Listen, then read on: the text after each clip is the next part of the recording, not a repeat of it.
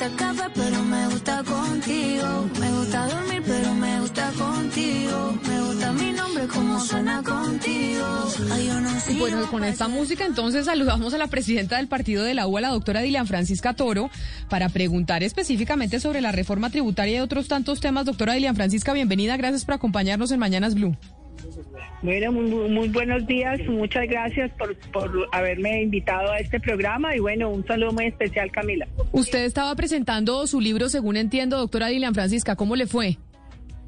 Muy bien, pues lo hicimos virtual, lógicamente, para, para poder preservarnos y, y la, y, y evitar pues las, las, aglomeraciones y lo hicimos digital muy bien, nos fue súper, yo creo que hubo 1.300 personas conectadas, estuvo bien. Ah, le fue divinamente, la felicito. Pero quiero preguntarle sobre la posición del partido de la U frente a la reforma tributaria. Cambio Radical ya dijo, no apoyamos la reforma tributaria en ningún punto. Es decir, el gobierno tiene que presentar un nuevo proyecto. No nos vamos a sentar a negociar punto por punto, que cambien esto, que cambien lo otro. ¿La posición del partido de la U es igual de radical?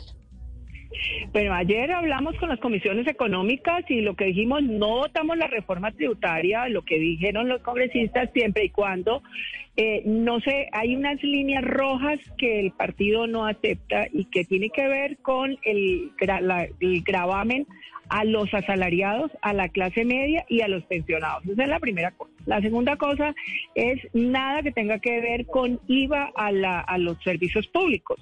Eso no lo aceptamos. El- y la tercera que es muy importante para nosotros y tiene que ver con que se graben los insumos de la canasta familiar, es decir, como el huevo, el pollo y la, y, y la carne. Si se graba toda la cadena productiva, lógicamente se va a aumentar el precio de esos de esos Pero doctora que Dilian son de Francisca, déjeme la interrumpo, pero es que usted ahí está hablando de puntos de la reforma.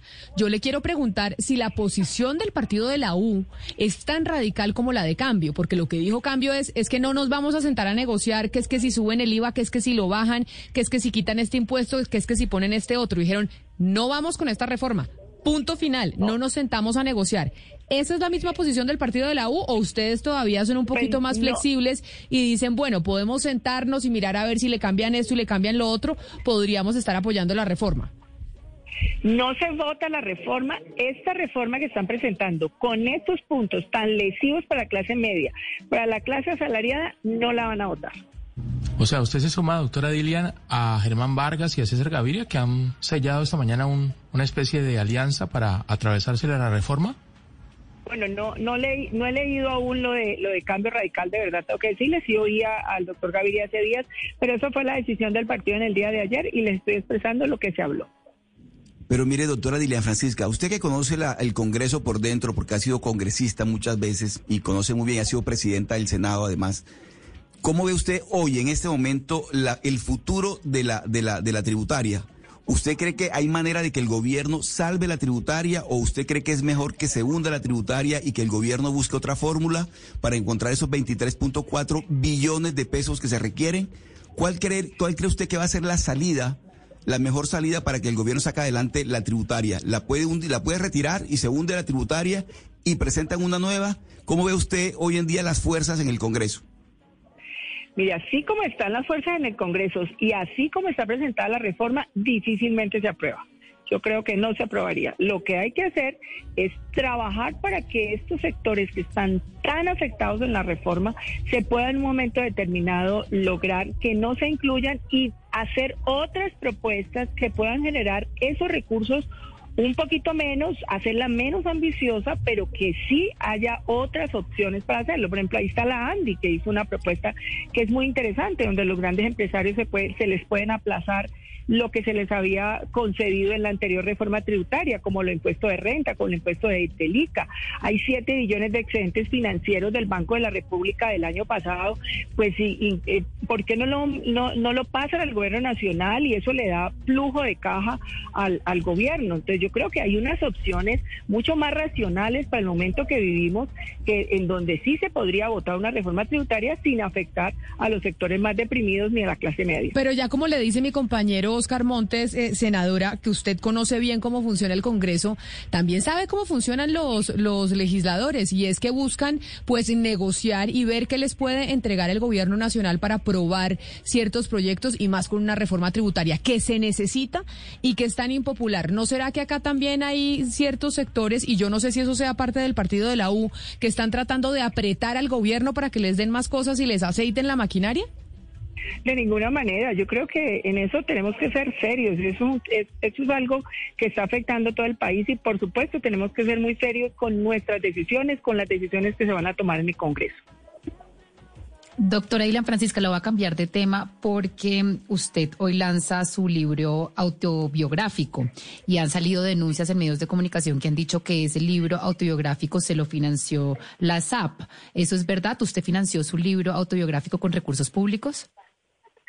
Eh, yo le digo lo siguiente, mire, ni siquiera debería contestarle esa pregunta porque yo soy una persona que en la vida he llegado a utilizar un, una, una institución pública para eh, eh, efectos personales. Mire, yo estuve contratada por la ESAP el año pasado, lo salió a decir Pedro Medellín el año pasado, lo, estuve contratada porque nos contrataron a los mejores gobernadores y mejores alcaldes electos por esa, por la, por Fundación Líder, Líder Colombia y nos contrataron para las experiencias exitosas, ser profesores de la, de la SAP, contando nuestras experiencias desde los diferentes sectores donde hemos estado y desde las diferentes regiones.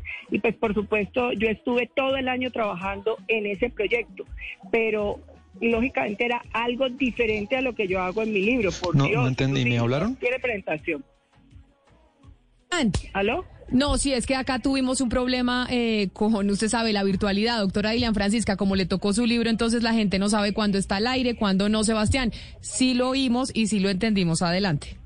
Camila, es que tuve, un problema acá con la conexión. Eh, doctora Dylan Francisca, yo quería preguntarle por el tema de las plataformas electrónicas. Eh, las, eh, los representantes de la U votaron a favor por no archivar el proyecto y a los pocos días pues vimos un video en redes sociales en el que usted apoyaba pues enérgicamente a Hugo Espina, permítame hacer ese adjetivo, y parece ser que este proyecto que se iba a votar hoy y se va a votar en los próximos días, ya la U pues lo va a hundir, va a ayudar a rechazarlo. quisiera que me eh, explique la posición de la U, por qué lo apoya y tres días después pues sale en un comunicado apoyando a Hugo Espina y al gremio de taxistas. Pues de verdad le quiero decir que ha habido una discusión al respecto de ese proyecto bastante grande, tanto que se acumularon muchísimos proyectos para poder discutir el tema de las plataformas. En ese, en ese, en ese sentido, pues se creó una comisión para que pudiera estudiar los proyectos e hicieran una, una, pues una ponencia. Ayer solamente hasta anoche me la enviaron, eh, llegó la ponencia nueva que, tenían la, la comisión. Eh, estamos discutiéndolo con las tres senadoras, de tres representantes a la Cámara que están en la comisión sexta. Se está discutiendo muy juiciosamente, muy responsablemente y ya ellas tomarán su decisión. Ustedes tienen que entender que yo no voto, votan ellas, pero de todas maneras vamos a estar estudiándolo muy juiciosamente el proyecto de, ley. Lógicamente creemos que las plataformas tecnológicas son fundamentales, todos tienen que tener plataformas, incluso los taxistas, pero lógicamente las condiciones tienen que ser en igualdad de, tiene que haber igualdad de condiciones para poder que haya competencia. Doctora Dilian Francisca, como hemos hablado de todo un popurrí de temas de su libro La reforma tributaria y ahora Sebastián, que él es, lo que pasa es que él le fascinan las plataformas. Entonces acá decimos que es el defensor de oficio de las plataformas de transporte. Y por eso le, también me gusta. le preguntaba. Pero mire, no me quedó claro lo que usted decía a mi pregunta de la, de la aceitada de la maquinaria en el Congreso de la República. Porque esto no es de ahorita, esto es histórico y así funcionaba el Congreso. Y es saber cómo aprietan al gobierno para ver qué, para ver qué les dan y qué les quitan y sobre todo con miras a las elecciones del 2022. Es que no olvidemos que tenemos elecciones de Congreso. Por eso me parece importantísimo que usted sea clara, doctora Ilan Francisca, como presidenta del partido de la U, que podría terminar siendo un partido fundamental en la aprobación de esta reforma. Ustedes no están aquí negociando absolutamente nada con el gobierno. Ustedes simplemente no van a apoyar esa reforma. Mire, no estamos negociando nada con el gobierno, ni los congresistas, ni nosotros estamos negociando. Lo, lo que yo quiero decir es que tenemos que ser responsables y la responsabilidad eh, comienza porque se necesitan recursos. Ya lo hemos visto, se han gastado por la pandemia, se, se necesitan recursos. Pero esos recursos no pueden venir de las personas que están afectadas más ah, gravemente por la pandemia, que es la clase media y los asalariados.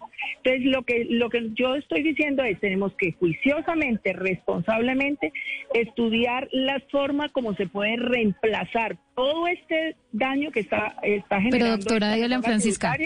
Para poder lograr, sí, aprobar algo que realmente se generen ingresos, pero que no afecten a la clase media, a la clase trabajadora. Eso es lo más importante.